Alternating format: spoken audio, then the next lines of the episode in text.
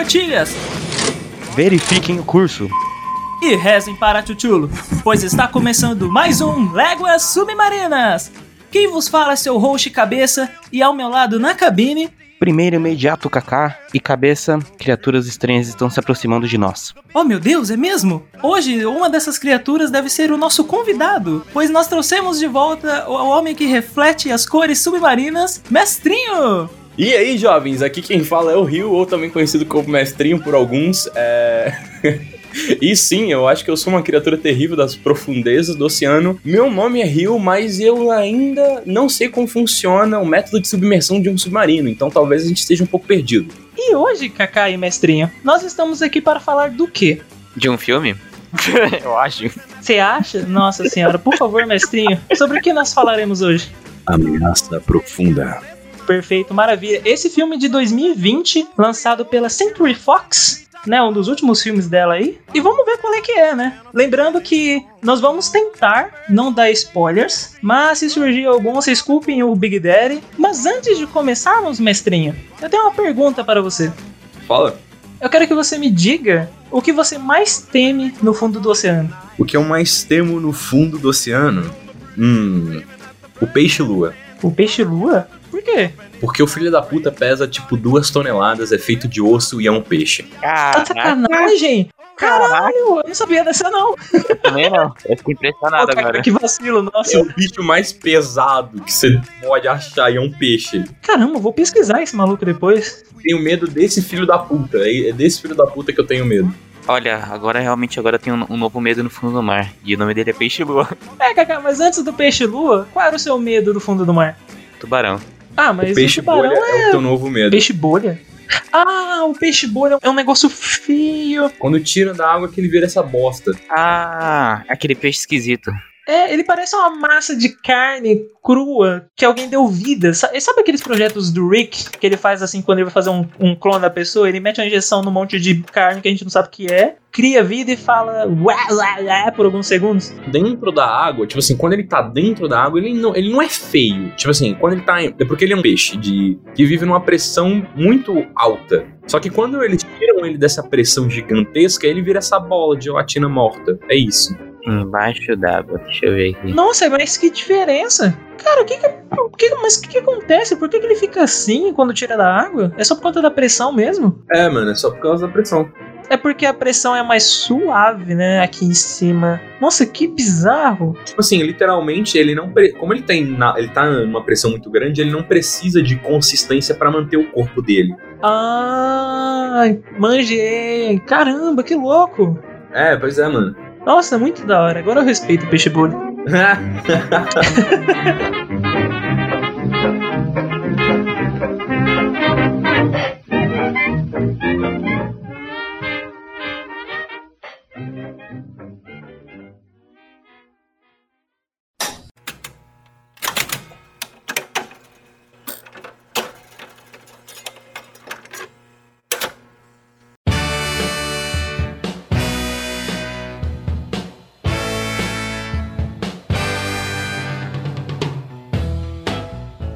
Seguindo o nosso barco, ou o nosso submarino, por favor, mestrinho, di- diga-nos qual é a sinopse afinal de Ameaça Profunda. Ameaça Profunda, meu jovem, conta a história de uma moça muito preocupada em seguir a sua vida dentro de uma estação submarina, quando essa estação submarina, que na verdade é uma broca para o fundo do mar, se fode muito forte e eles são obrigados a fazer fuga para poder manter as suas vidas é, são salvas de criaturas sombrias que se aproximam para atacar a estação. Isso já é jogado logo de cara, não chega a ser nenhum spoiler. A ameaça profunda se categoriza como terror, né? Vamos começar ali. Ela tá ali categorizado como terror. Ele tenta. Acho mais suspense, né? Não, eu não sei se eu não diria, eu diria que ele é mais ação mesmo do que do que outra coisa, assim. É, eu também fiquei mais no ação. Porque nem a primeira vez que eu vi, eu- é, apesar dos falhos jump scares que eles tentam, eu não, não, saiu nada. A primeira coisa que eu quero perguntar pra vocês, eu quero perguntar pra vocês dois. Qual é a nota que vocês dão pra esse filme? Tipo, 0 a 10. A nota. Caramba, mas a gente já vai começar com a nota no início? É, não, a gente mal começou, nota. Cara, eu acho que eu dou um 3. Caraca, três? Beleza, beleza, beleza. Vai, vai. Caraca. Olha, tô impressionado. É um 3 porque. Não, assim. Eu acho que, como o filme, o que ele tentou fazer, a gente tava falando em off, né? Do que o cara fez com uma. Ele fez com paixãozinha pelo filme, né? E é por isso, né? Eu vi a paixão dele, que por um acaso também é uma paixão que eu tenho, e essas coisas eu gostei pra caramba. Uhum. E Kakai, fala aí, mano. De 0 a 10 dá 3. Coitado, mano. Eu, eu daria um 5 porque eu, eu gostei do filme, cara. Eu daria um 5 porque eu, eu, eu me surpreendi com o filme, cara. Eu realmente gostei de como foi, foi levado do, toda a história pra até chegar naquele no resultado final, entendeu? Não, então. Eu também gostei do filme, mas eu não acho que ele merece tanto. Eu acho que a ideia era boa, como muitos filmes debaixo d'água. Só que a concepção não foi bem o que eu esperava, entendeu? Do que eu vi pelo trailer, eu já tava imaginando. Eu deveria dar 3, assim como cabeça deu 3. Mas eu dou 4 por uma questão muito importante desse filme, que é a direção de arte. Tá impecável. Uhum. Tem vários pontos acima. O filme realmente tem fotos incríveis. O que faz com que a gente, vendo a imagem do filme, crie uma expectativa muito grande sobre ele. E aí ele te desaponta na primeira coisa, que é o roteiro. O roteiro é realmente muito fraco. Isso não dá pra negar. Cara, eu tenho que dizer que assim, eu dou 4 porque o filme, ele é ousado. Ousado num nível a ponto de ser um pouco burro de não ter pensado em algumas que- coisas que poderia ter feito para simplesmente melhorar ele. Então, vamos dizer assim, o filme tem inspirações claras no Alien. A gente tem aquela expressão clara no Alien, o oitavo passageiro, onde, enfim, você tem uma, uma nave, né? Tripulantes dentro, confinados dentro dessa nave, e eles, enfim, se veem obrigados num, num, num certo de uma, numa certa pressão, numa certa, num certo drama, a fugir da nave, a expulsar o predador, mas obviamente esse filme dá umas escapadas da ideia aí de, do, Alien. Vou começar que assim, minha, minha primeira ideia que me desapontou bastante no filme foi logo nos primeiros 20 minutos. Tem gente que diz que pra saber se um filme é ruim ou é bom, é assistir os primeiros 20 minutos desse filme. Porque os, os primeiros 20 minutos é o que vai te cativar ou vai te desmotivar a ver esse filme e assistir o filme até o final. E quando eu disse que esse filme é simplesmente ousado, é porque ele é o primeiro filme nesse conceito de fuga e de cada um vai morrendo, né? Um vai morrendo um por um. Ele abre esse conceito de que você conhece os tripulantes para caso o impostor, né? Vai retirando os tripulantes um por um. Ele abre esse conceito, mas ele não apresenta nenhum dos personagens. É, cara, isso é ruim porque você, você não cria conexão com nenhum deles. Exatamente. Além disso, a falta de construção da atmosfera, que eu acho que ela acontece muito tardiamente no filme. Isso é foda, porque o filme, sei lá, começa que nem você falou, nos, nem os primeiros 20, os primeiros é, 8 minutos, sei lá. E aí depois toca direto, sabe? Já começa tudo em. Meu Deus, eu não sei me situar onde eu tô, entendeu? A fuga, a, tipo assim, a explosão, a bomba relógio, tipo assim, puta, mano, cinco minutos do filme e o bagulho explode. Isso eu achei legal. A mudança, tipo, começa com um filme tranquilo, tal, beleza, luzinha apagando, acendendo, escovando o dente, e do nada, uma coisa que muda tudo. Não, isso aí foi uma mudança drástica no filme, logo no começo, que, pô, do nada você não espera. É uma coisa drástica, mas ó, a gente, por exemplo, outros filmes que tem a, a mais ou menos a mesma temática e vai construir o lugar. Vamos pegar Jurassic Park, por exemplo. Você começa indo pra uma ilha, ele mostra a ilha, aí ele fala: Ó, a gente tem esses carros que é pra não sei o que, não sei o que, até que você passa pelos portões e você vê os primeiros dinossauros, entendeu? Não acontece isso. Ele mostra, tipo, a câmera descendo inicialmente, alguns segundinhos só pra mostrar o quão fundo você tá indo, toda aquela estrutura gigantesca. Aí Ele vai descendo junto, né? É, e aí já toca direto. Depois parece que o filme te jogou num lugar em que você fica enjaulado. E é isso, parece um confinamento.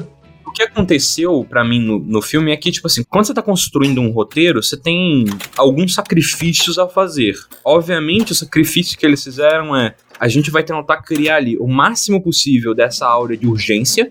Essa ideia de urgência, sair correndo que não filho da puta, porque o bagulho tá caindo. É, só que depois, eu acredito, eu pelo que eu vi ali, depois que eles terminaram de gravar, que eles viram que eles conseguiram dar essa urgência, eles falaram: a gente não deu apresentação nenhuma. E aí o que, que eles tentam fazer que eu acho bastante fraco é tentar apresentar esse começo de filme no intertítulo. Eles jogam textos na tela, jornais, notícias, áudios, para tentar dizer o início desse filme antes de introduzir você. no filme em si, porque sem aquela introdução com os créditos iniciais, de explicação ali que, que é o filme, né? Você não ia ter muita noção, você ia ter menos do que você já tem no filme, porque Sim. E aí, beleza. Mas vamos dizer que você queira realmente dar essa, esse sentido de urgência. Realmente preciso fazer essa personagem sair correndo agora. Ela precisa correr agora. Tudo bem, mas putz, eu esperei um flashback.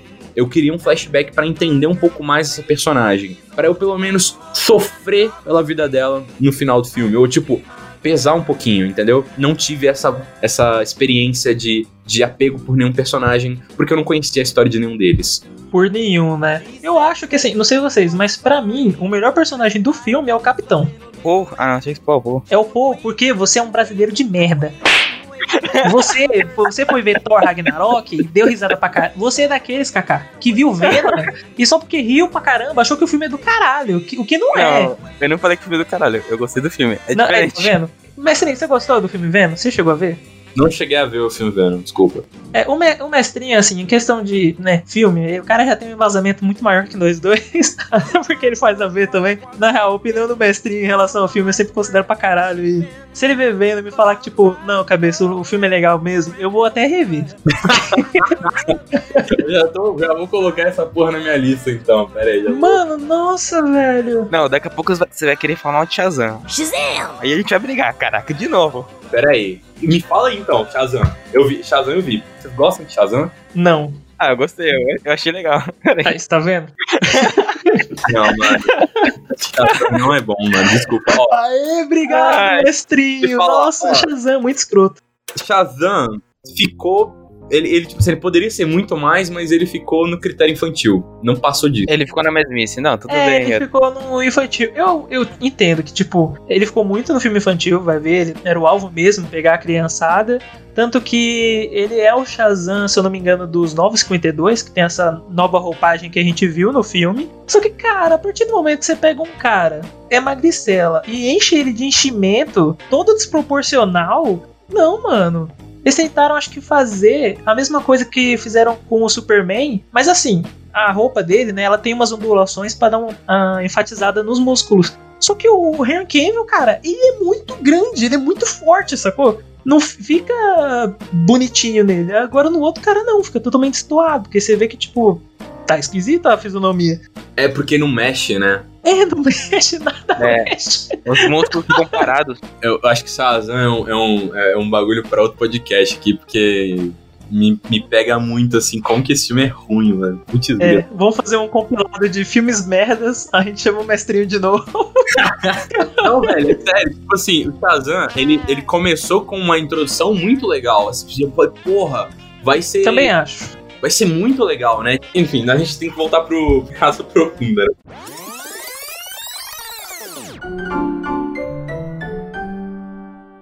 Puxando, né, o personagem favorito do Kaká. Mano, o que, que você achou do Paul? Eu achei, achei interessante logo no começo o Lipo. Não, essa porra de coelho, cara. Tantas situações, ele pega o coelho, eu arremessar o coelho longe que manda coelho, cara.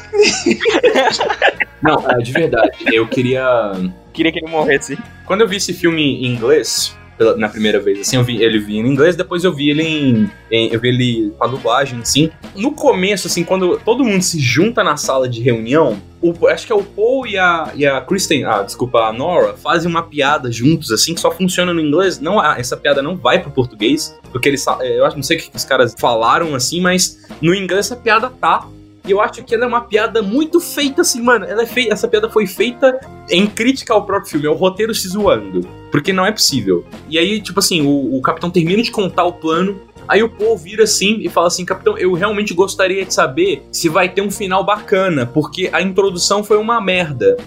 Assim, realmente, o filme, mano, na hora que ele começou, eu falei: Nossa, vai ser do caralho, porque a fotografia tava muito foda, pelo menos naquela parte interior da nave, despenca um pouco quando eles saem pra fora, mas a parte interna tava muito cativante, assim, a luz colocada ali no canto do capacete para iluminar o rosto, as armaduras feitas pra, enfim, inspiradas no, no, no Space Marine, eu acho, né? Pelo menos eu vejo ali a referência direta. E as interfaces da, da nave, eu falo nave, mas não é nave, né? Da, Da estação. É, exatamente. É uma estação, exatamente. É, as- a inspiração ao Alien. Perfeito, você já puxou a ambientação. Porque, cara, realmente, quando é bem ali naquela hora que, pra mim, né, remeteu ao Alien bem aí. Quando eles chegam naquela parte pra formar o plano do que fazer a seguir, mano, eu fiquei olhando, comecei a olhar pros equipamentos, a- o jeito que eles são posicionados, eu fiquei, cara, é puro Alien. É puro Alien. Aliás, eu queria falar uma, uma coisa assim, um fetiche meu em relação à direção de arte, que tá no Alien e é uma coisa usada nas estações espaciais. Não tinha necessidade de estar numa estação submarina, mas eles colocaram ali. É, é a alça dos monitores. Tipo assim, tem muitos monitores dentro da, da estação submarina que possuem a alça dos astronautas, que eles usam pra, quando eles estão na gravidade zero, segurar o monitor. Eles seguram o monitor pra mexer nele, senão eles voam, saem voando. Ah, é verdade. E aí os botões da, da- do layout, eu falei, velho, tu comprou. tu- é tipo assim, provavelmente esse filme comprou ali a, a- material de arte do, do Alien ou de qualquer outro filme paralelo e trouxe pra cá, seja lá do. Não sei se foi do Prometeu, sei lá, mano. Trouxe de algum lugar. Pô, será que eles chamam. Todos esses essas alças têm o mesmo nome do que é o, a alça do carro aqui no Brasil? Vocês sabem o nome da alça de carro aqui no Brasil? Aquela que fica em cima da cabeça, assim? Qual? Não, não sei que porra é essa, mano. Você não tá ligado? Tipo, quando você entra no carro, tem uma alça que fica em cima da sua janela. Ah, sim, e é- sei, tô ligado aquele bagulho. Qual que é o nome disso? É puta que pariu o nome daquilo. Será que todos têm a mesma função de tipo, puta que pariu, segura? Hold on, son of a bitch. Hold on. Continue, mestrinho, continue. Não, Ai, não eu tava. Tinha, tava falando da, da, da cenografia, que é, enfim, do, do, do cenário, do ambiente, que eu achei muito interessante. E acho que essa primeira cena, lembra o Alien? Essa prim- Agora, falando de roteiro, essa primeira cena ela tem uma desmotivação do caramba. Porque não deu a introdução, né? Ele, ele desconsidera o primeiro ato, já vai pro segundo ato logo, que é a apresentação do plano. Uhum. E ali você já sabe que o, o que o, o diretor deixa claro na linguagem dele é que, ó, tá vendo esses outros personagens aqui? Eles. Eu tô fazendo eles para morrer. Enfim, a- a- eu achei muito. Vou falar bem a real. A, a Emily lá, a personagem lá, a gen- é engenheira, estagiária? Ah, é a assistente de pesquisa, né, Kaká? Isso. a famosa estagiária. É, de verdade, cara, ela foi colocada ali só como grito. Ela é o grito do filme. Porque todas as cenas de susto que você precisa ter no filme, todos os gritos do filme, é ela que dá. Porque a Nora não pode gritar, nenhum homem grita também. Homem não grita, né? E ela também que surta, né? Ela começa a perguntar da pessoa da família das pessoas e não sei o que. Eu falei, mano, o pessoal tá numa situação extremamente delicada, fica perguntando esse tipo de coisa. Ameaça Profunda é um filme feito pra adultos, mas com uma, uma estética de terror dos anos 90 de adolescente que morre por causa do que transa e o Jason vem matar, entende? A galera tá sempre brincando, tem um personagem sério, tem a protagonista cool, mas séria também. Cara, é muito cool, né, cara? Eu, olha, eu não sei vocês, mas eu acho ela uma péssima atriz, mano. Eu não consigo comprar ela. Esse negócio que o Mestrinho falou dos personagens, e tipo, é, você já falou que aquela ali foi feita pra morrer, né? Os outros também. O Paul, ele fica totalmente como alívio cômico. Tanto que eu achei que ele era o primeiro que ia morrer.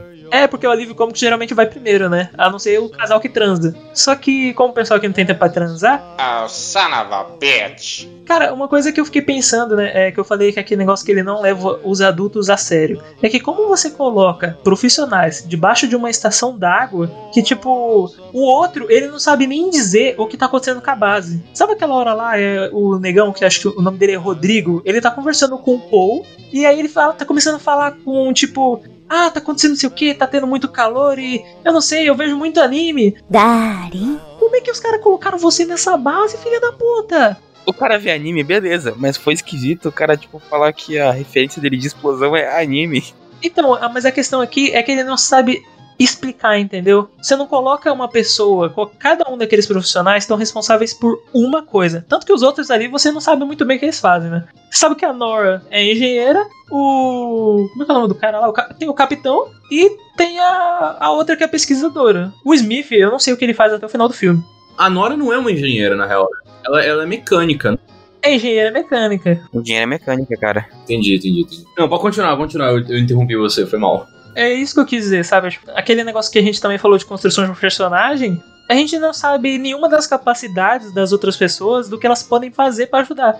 Eu tinha esquecido de falar, né? Porque teve aquela hora que você falou dos sons, da estrutura e não sei o que. Uma coisa que é bem bacana é que dá pra você escutar até barulho de água. Até a criatura se escuta desde o começo do filme. É, até criatura, mas é bem pouquinho no, no começo, depois que vai né, aumentando o grau. Mas é que SA da estação me remeteu muito a Dead Space. Eu fiquei, cara, não é possível, ele jogou Dead Space. Ou qualquer jogo de terror sci-fi, que tipo, tá tudo um caos, e de repente aparece a IA falando assim: Ah, não se preocupe, se você estiver com problemas, lembre-se que nós estamos aqui.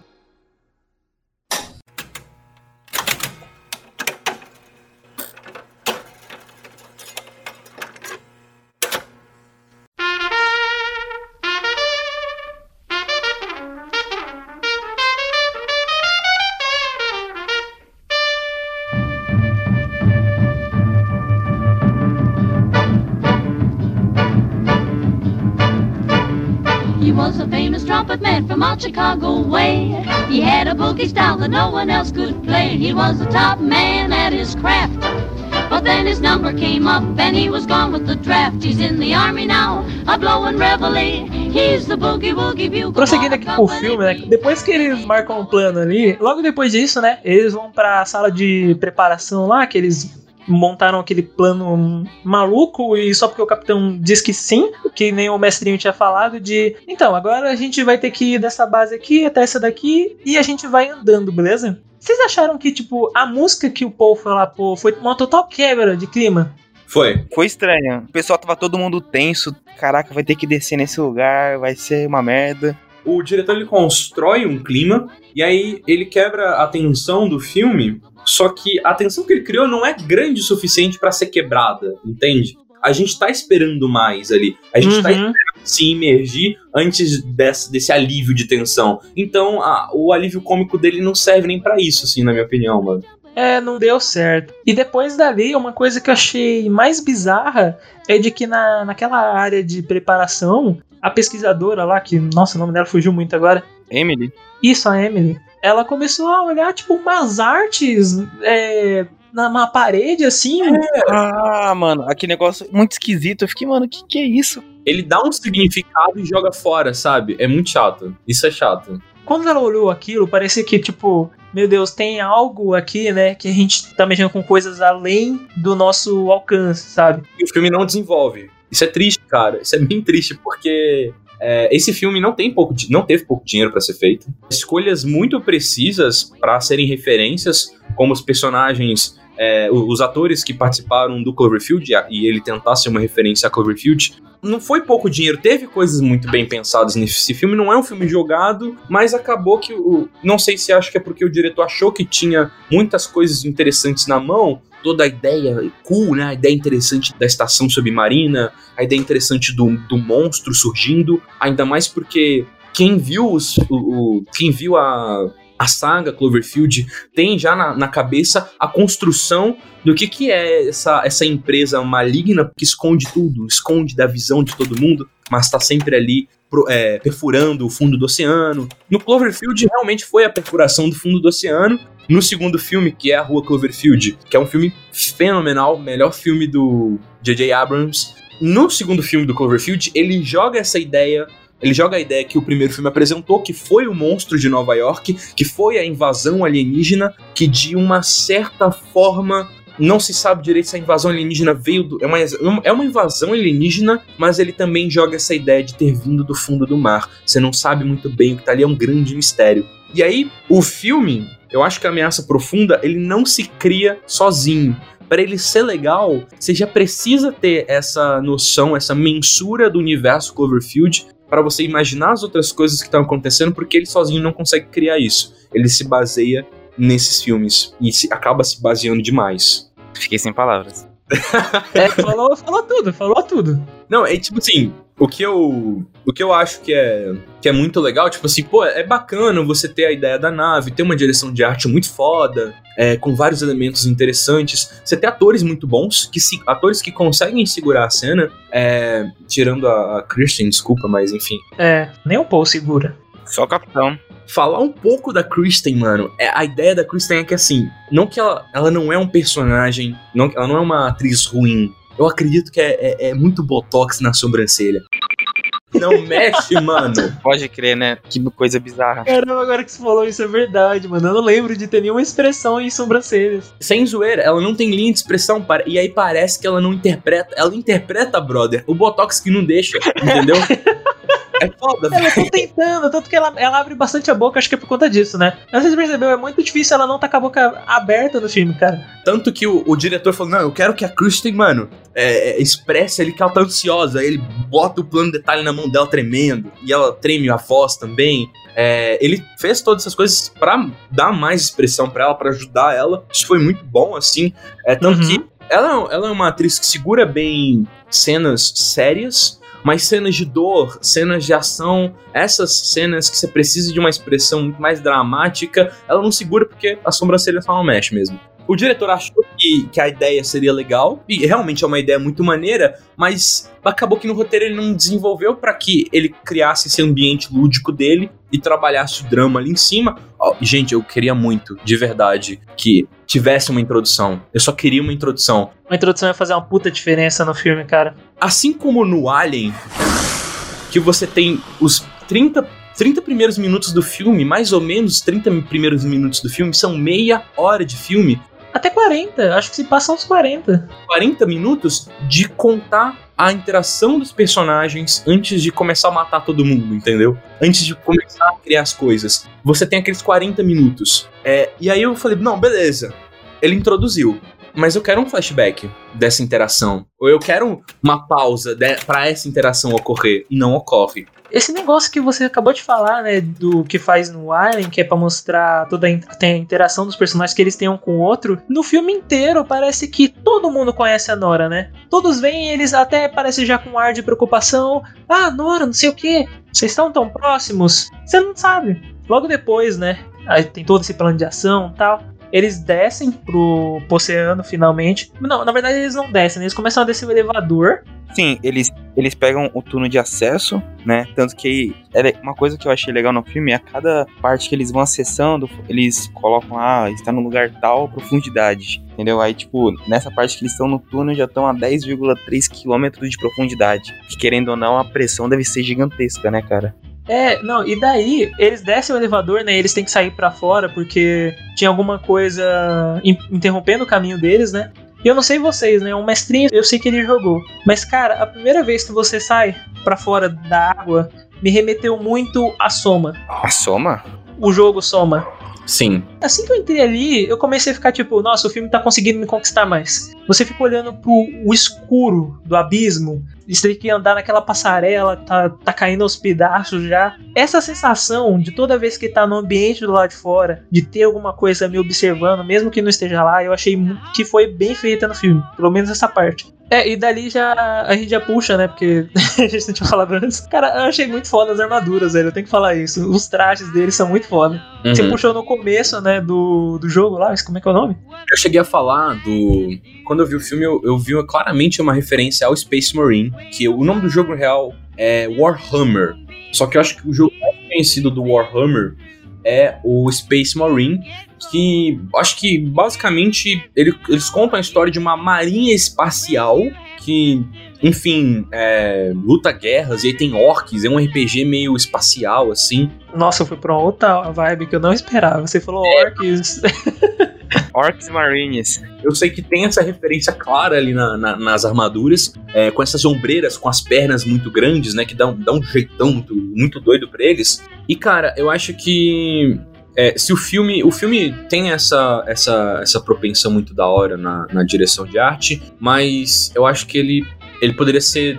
Na direção de arte, ele, ele me satisfez Uhum. poderia ter pegado um pouco melhor na parte de fora da nave, ali naquela região mais inóspita. É, eu sei que é tudo muito escuro no fundo do oceano, mas eu fiquei pensando quando você comentou do Soma, por exemplo.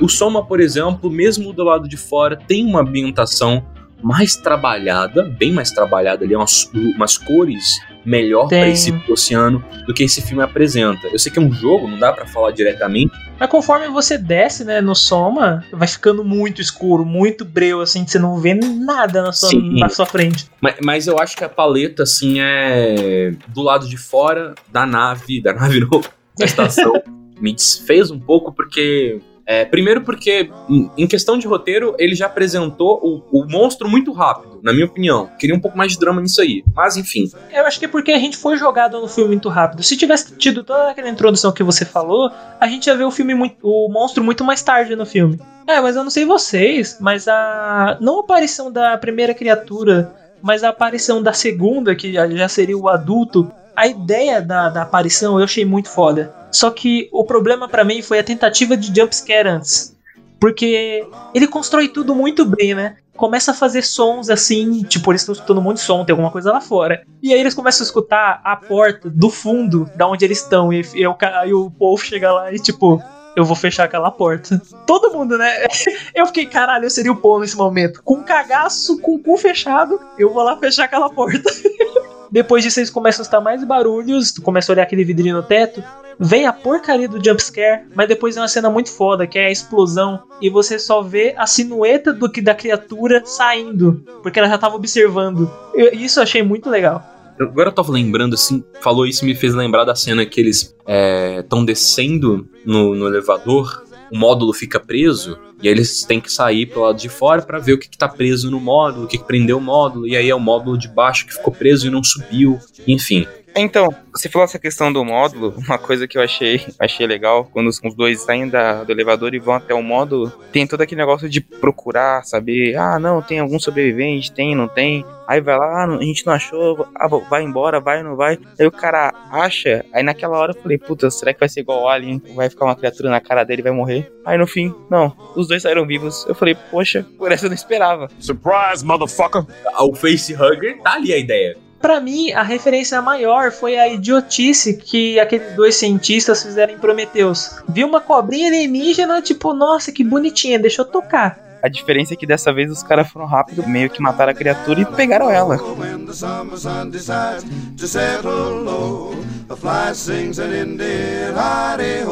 To the people passing by across the alley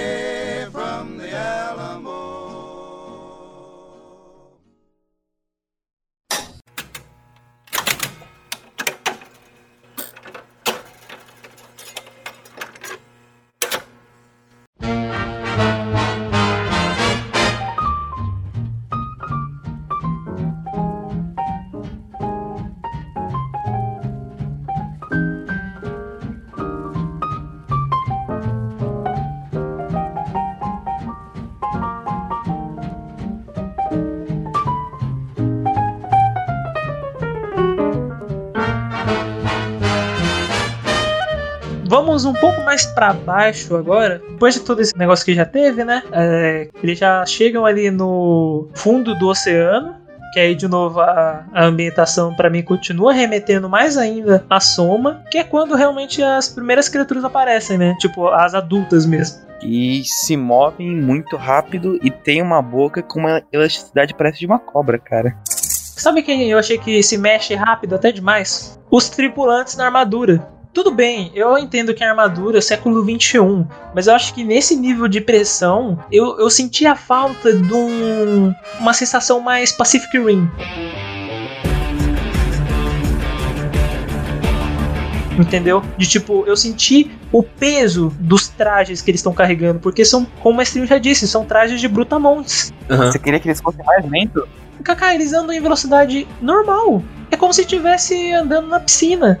E aí, quando começa a ação, foda-se a física. Eles começam a correr e é isso aí. Eu, eu acho que é, foi uma falta, é, realmente foi uma falta de atenção aí, pedir para que de que os atores fizessem esse peso, né, prestassem atenção no peso da armadura. É, mas aqui até que eu parei para pensar um pouco assim, ou ou mostrar esse peso na armadura, ou mostrar que a tecnologia da armadura, ele um plano detalhe na, na, na bobina do braço esquerdo funcionando, entendeu? Tipo assim, você mostrar que aquela armadura é realmente um troço que mantém os bichos, os mano vivo, entendeu? É, Entendi. eu acho que ela, a armadura é muito bem feita, como eu- a gente já falou 1500 vezes aqui. Cara, ela me lembra muito a armadura do Alien mesmo. Você pega a primeira. Tanto que depois, cara, é uma referência muito clara que ele fez o design projetado da armadura do Alien. Que é um pouquinho mais pra frente no filme, né? Mostra uma versão dessa armadura, porque ela já tinha fudido com a dela, só que em amarelo. Que é igual do primeiro filme do Alien, mano. Eu fiquei, nossa, cara. Era tanta armadura, acho que do Capitão, né? Quer dizer, uma das armaduras do Capitão, né? Que ela pega. Talvez um modelo antigo, porque era uma base abandonada, né? Sim. Eu acho muito interessante que uma das bases se chama Shepard, né? Que é o nome da. Se eu falei o nome errado, aí vocês vão me desculpar, né? Eu vou ter que pesquisar isso depois. Que é o mesmo nome da estação espacial do, do Cloverfield Paradox. Aliás, que, mano, eu não sei se vocês chegaram a ver, o, quando eu tava criticando um pouco da ideia do filme não ter construído esse ambiente lúdico pra inserir a gente. No caso do, do Cloverfield, que teve a campanha de marketing do Cloverfield, que foi muito bem feita. Enfim, Cloverfield, num conceito geral, nem é um filme muito inovador, nem é um filme muito bem feito ou muito foda.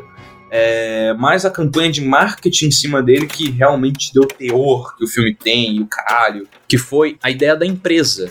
Assim, a ideia é basicamente a mesma, assim, se o filme fosse tivesse alguma relação com o J.J. Abrams, teria sido realmente a mesma empresa, tenho certeza total. Seria até o mesmo ambiente cinematográfico, seria o mesmo universo. E aí o que o Cloverfield construiu quando eles lançaram, antes de lançar o primeiro filme, na verdade digo, depois de lançar o primeiro filme, nos momentos finais existe uma gravação no primeiro Cloverfield, né? Que é aquela gravação antes deles jogarem a bomba atômica pra acabar com Nova York. Existe uma gravação no final ali, antes de tudo se perder, e um áudio que você não entende muito bem, esse áudio tá ao contrário. Aí a galera da internet resolveu pegar esse, esse áudio e realmente entender o que que tava sendo falado naquele áudio no final do filme. E o, o, o áudio eram coordenadas, literalmente coordenadas.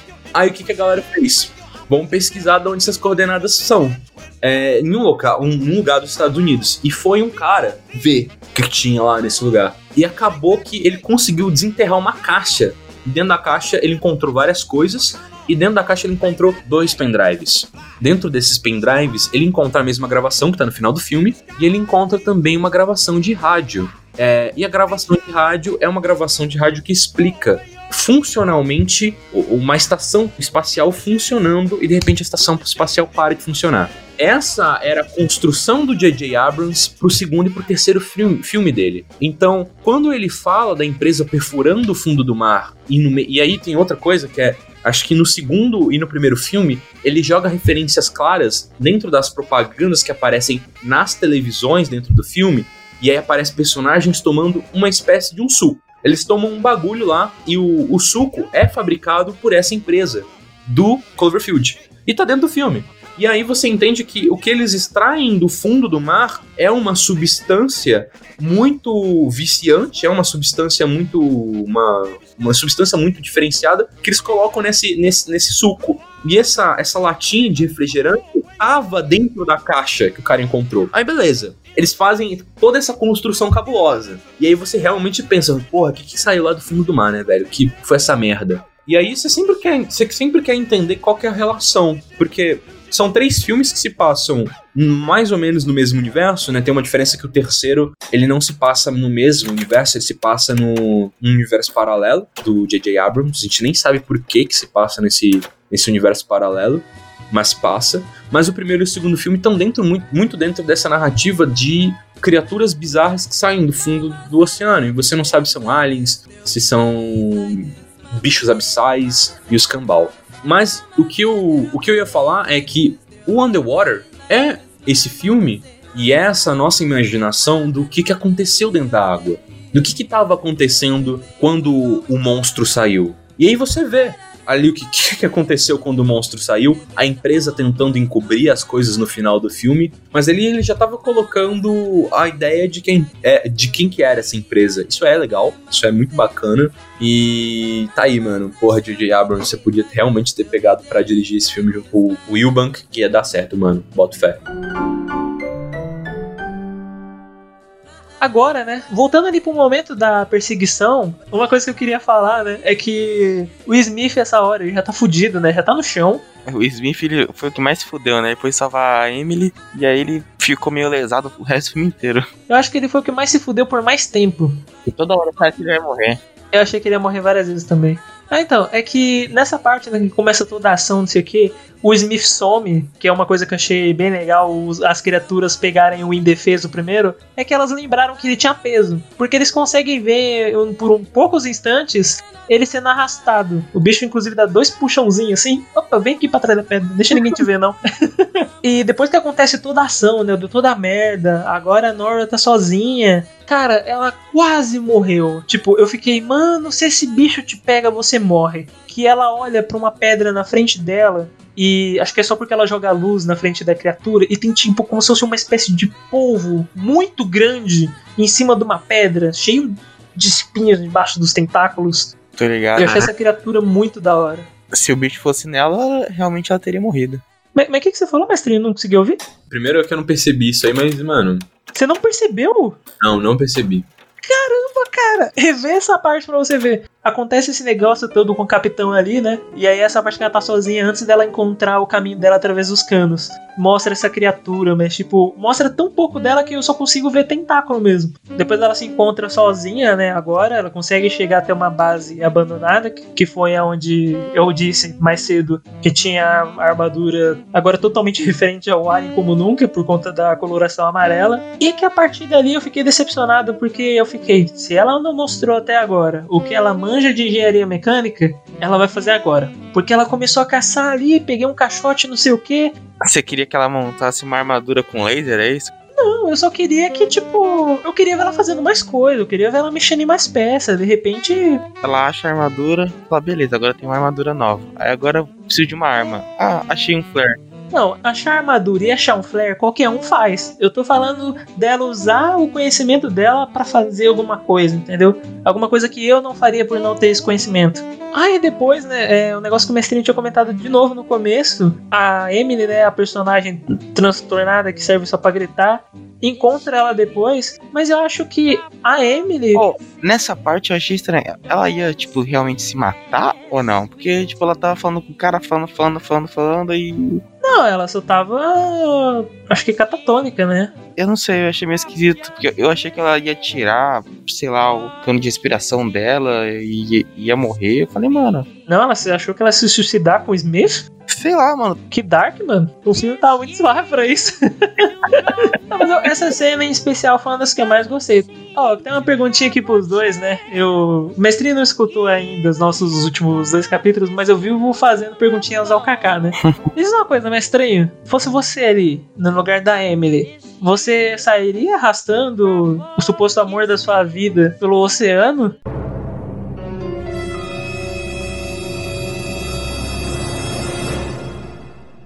Não. Caraca, mano. Mas por que não? Por quê? Mano, olha, naquele ponto do, do filme, quando ela começou a fazer. A, a- não, preciso arrastar ele. é, já tinha sido muito claro que tava em jogo ali, entendeu, meu amigo? É. É. Não. O que, que você vai fazer? Você ia desligar ou a respiração do cara já não tá funcionando mesmo?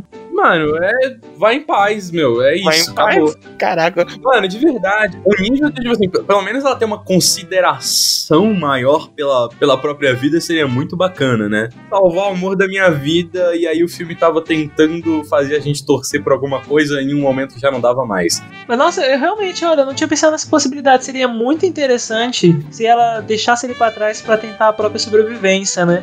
Porque ele é um peso morto. Tá, mano. Eu acho que até, tipo assim, é, é interessante se você construísse a difícil escolha dela de ter que deixar o amor pra trás. E dele ter sido esse peso, tá ligado? Eu, eu acho que seria muito doido se as duas tivessem ficado vivas no final. Eu acho que o monstro não precisava ter sido destruído pra dar algum, algum senso de heroísmo pra Kristen. É, foi desnecessário. É, o senso de heroísmo é, é- foi um pouco desnecessário, assim. Eu gostaria que, tipo assim, se a Nora e a Emily ficassem vivas no final, eu ia falar, nossa, mano, interessante, tipo assim, tudo bem, o filme cagou na, na rola até agora, mas pelo menos elas se entregaram e fizeram de tudo. Tipo, tiveram que sacrificar até pessoas pra tentar sobreviver, né? E aí você tem aquele final de tipo, hum, não sei se o monstro ficou vivo, sabe?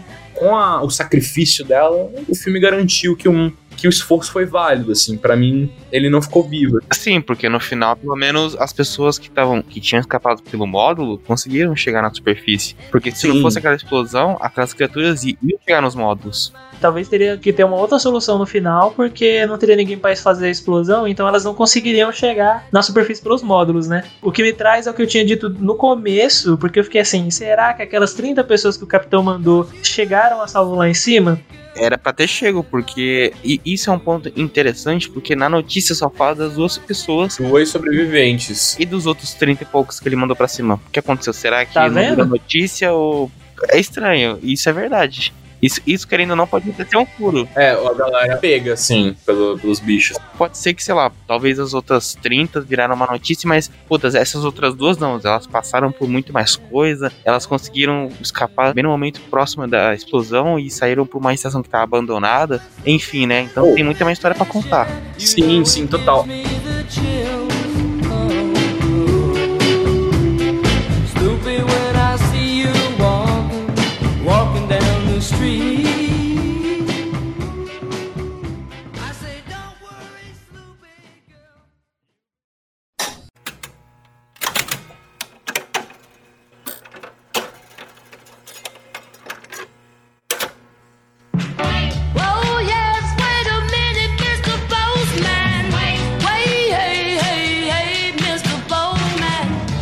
Agora estamos no final do filme, finalmente. Não sei se o mestrinho concorda, pra mim o resto do filme ele tinha que ter sido um pouquinho mais escuro ainda. Tá, eu boto fé. Eu, eu boto fé, eu boto fé. Na verdade, acho que nem é. A palavra não é nem ser escuro, acho que a palavra é ser mais contido com o monstro, assim. Uhum. Mostrou bastante. Tudo bem, eu até gosto. Eu gosto bastante quando mostra a mãe ali no final. A, aquela visão da mãe é bem escuro e é o, o suficiente pra você ver a silhueta. Isso, essa silhueta, cara. Na hora eu pensei, meu Deus, eu não acredito que o meu mestre Salvador vai aparecer agora. Faltou pouco. Um pouquinho pra ele me trazer o tchutchulo, cara. E aí depois ele comete o erro de meter um flare na cara do bicho. E eu fiquei. Que design ridículo, cara. É muito zoado. Aí é que tá, o lance. Esse é um dos lances do filme dele é, aproveitar um pouco desse escuro, que é pra poder realmente esconder a, o design do- dos gráficos das criaturas, o- tentar esconder ali graficamente as coisas, mano. Aham. Pelo menos no que ele pôde. Agora que a gente já passou pelos finalmente do filme, vamos às considerações finais. Pra começar aqui pelo o segundo fundador, Kaká. Diga-nos as suas impressões finais sobre o filme. No final, eu achei o, o filme bacana, por conta que você pensa, ah, no final vai ser um final feliz, né? Todo mundo vai conseguir escapar de boa. Aí tem aquela tensão. Então o que vai acontecer? A nossa protagonista vai se sacrificar em prol dos demais, né? Acontece exatamente isso. Foi um final bacana, eu gostei. Eu achei que realmente poderia ter sido um pouco melhor, mas o importante é que no fim as pessoas conseguiram sobreviver pra contar a história. Não, é, tipo assim, no geral, é. Por mais que o filme tenha me desapontado nesses pontos de desconsiderar o primeiro ato, da atriz, não ter me colocado muito nessa vibe, de não torcer por ninguém, eu acho que ainda assim o filme eu gostei.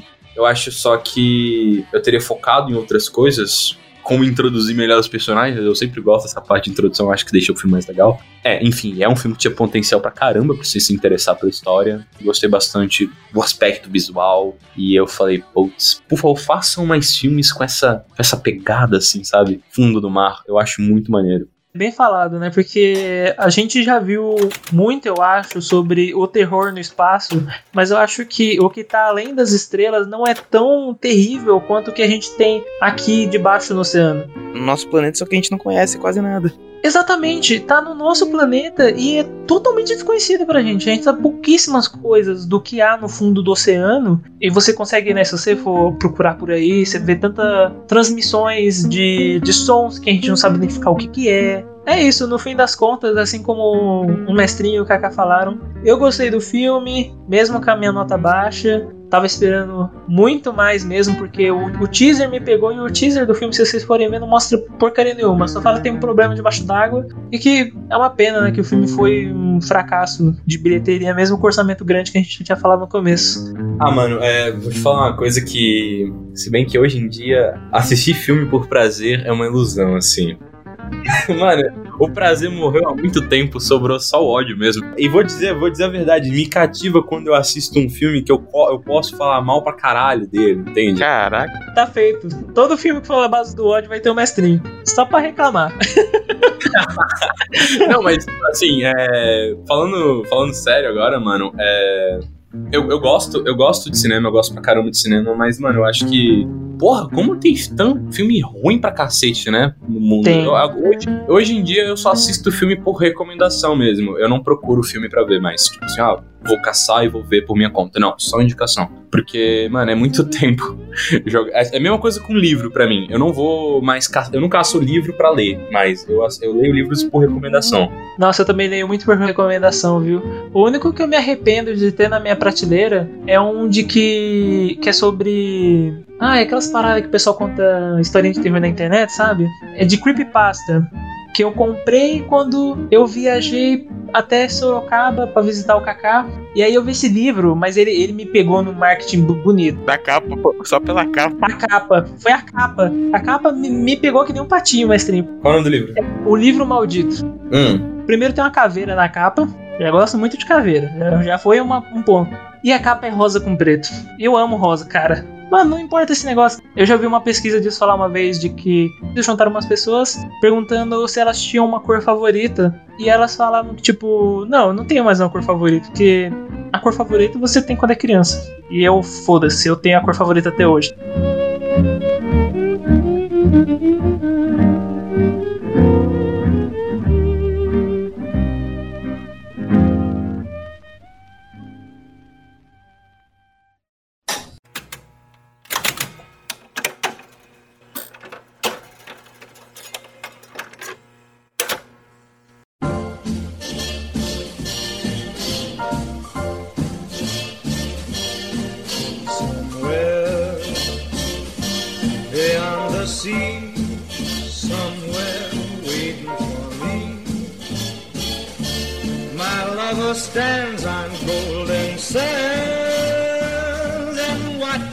The ships that go sailing.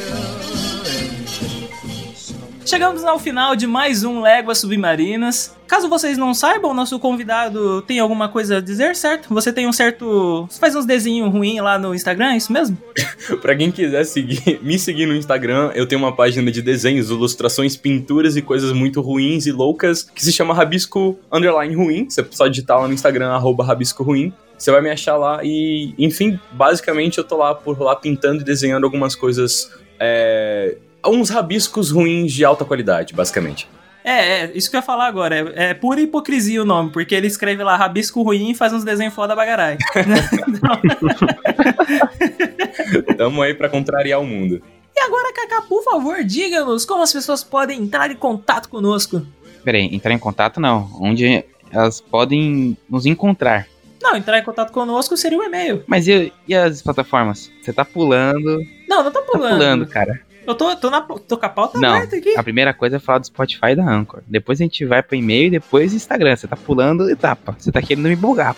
Ah, tá.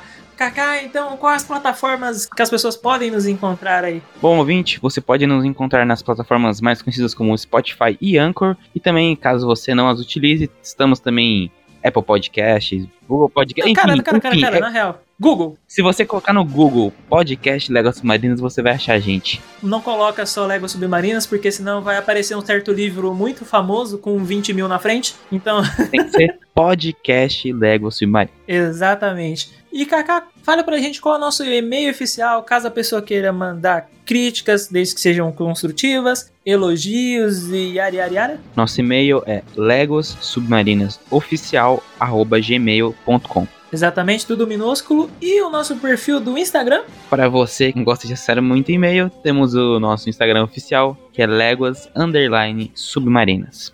É, caso você não, não queira mandar um e-mail, pode mandar lá também. Só falar assim, tipo, menciona o episódio e aí você manda sua crítica, o que quer que seja pra gente lá, certo? É isso. Tá bom, até mais. Chega por hoje. Happy will be